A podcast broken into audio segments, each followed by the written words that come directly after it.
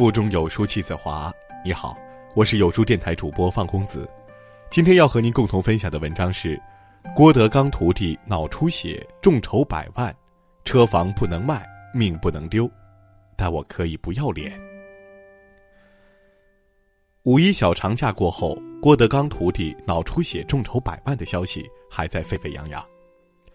上个月，郭德纲一个三十四岁的吴姓徒弟突发脑出血，被送进医院。这本来是件悲伤的事儿，但没想到在网络上引发了轩然大波。这位郭德纲徒弟的家属在众筹平台上发起众筹，目标金额是一百万。许多热心网友帮忙捐款和转发，但很快有网友提出质疑：吴家在北京有两套房，有一辆车，也有医保。一个脑出血自付十几万就能治好，为什么要众筹一百万？吴姓徒弟的妻子迅速回应：两套房子在父母和爷爷名下，无法出售；所谓车子是婚前购置，以后还有用处，所以不能卖。至于为什么要众筹这么多，是因为手术后还要请护工、租房子、定期做理疗。但网友迅速发现，吴姓徒弟的妻子在回应时用的是华为的最新款手机。而且他一再强调自己没有强迫，也没有逼捐。你没有听错，一个在北京有房有车还有影响力的艺人，在得了疾病后，他的家人首先想到的不是卖房卖车，而是向网友募捐。是的，一个在北京有房有车过得不错的人，在向没房没车还在努力打拼的你筹钱。是的，车子房子不能卖，命也不能丢，但我。可以不要脸。总有一些人在他们眼里，陌生人都是傻子。家里一旦发生变故，他们第一时间想到不是自己来渡过难关，而是动辄要消费你的爱心。在媒体的时候，我就见到件一生都无法忘记的事情：一位老人在高速路上遭遇车祸，不仅骨折，而且大量出血。当我们赶到现场时，却看到了匪夷所思的一幕。老人的两个儿子并没有立即把父亲送到医院抢救，一个儿子对躺在地上的老人连连摆拍，还指挥父亲移动身体，努力拍出可以卖惨的样子；另一个儿子蹲在路边，开始在水滴筹上传资料，向网友筹集治疗的费用。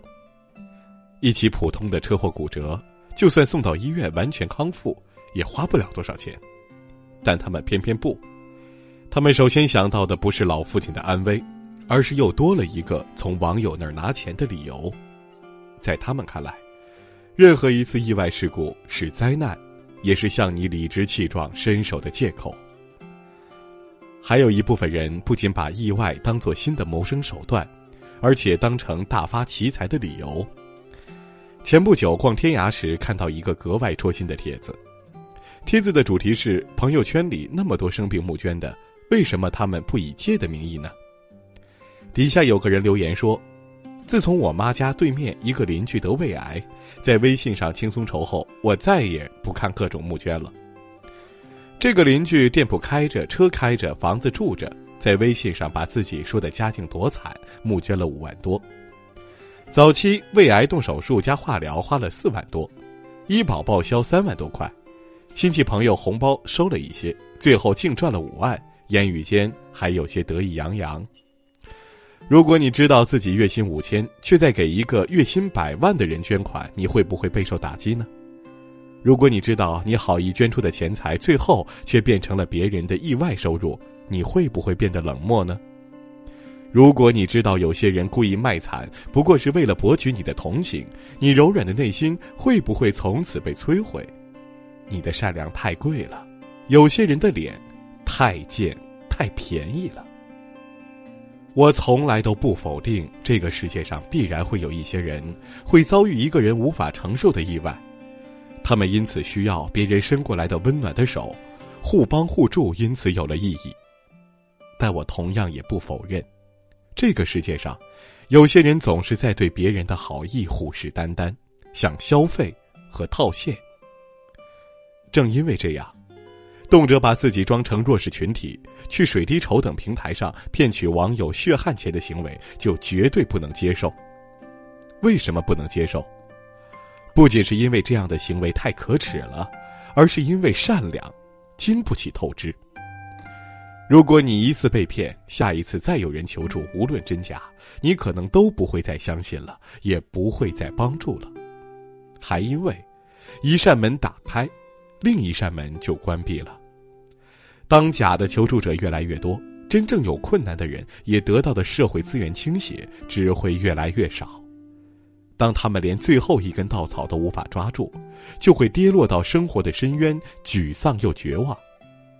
在这个意义上，故意装惨去募捐，不仅是诈骗，也可能是扼住别人的喉咙。很赞同南派三叔的一句话：“你没有能力帮助其他人的时候，请放过自己的良心；同样，当你有能力帮助自己的时候，也请放过自己的良心，不要轻易的去消费他人的善意。真正的英雄主义。”不是总让自己获利，不是总依靠他人活着，而是你认清生活的真相后，依旧坚定而倔强。你当然可以求助他人，但你不应该隐瞒真实的状况，并且要在自己竭尽全力以后。郭德纲吴姓徒弟的妻子还在狡辩，他不懂，但我希望你懂。要知道，这个世界上有些人愿意对你好。却很少有人愿意一辈子对你好。不要轻易透支他们对你的爱。当他们发现自己被欺骗，收走了内心的柔软，你将一无所有。他们的善良很贵，你别随意浪费。要知道，我可以为自己的善良买单，但没有人会一直为你的无耻买单。在这个碎片化的时代，你有多久没读完一本书了？长按扫描文末二维码，在有书公众号菜单免费领取五十二本好书，每天有主播读给你听。我是主播放公子，在美丽的江城丹东为您送去问候。喜欢这篇文章，走之前记得在文章末尾给有书君点个再看，或者把喜欢的文章分享到朋友圈。明天同一时间，我们不见不散。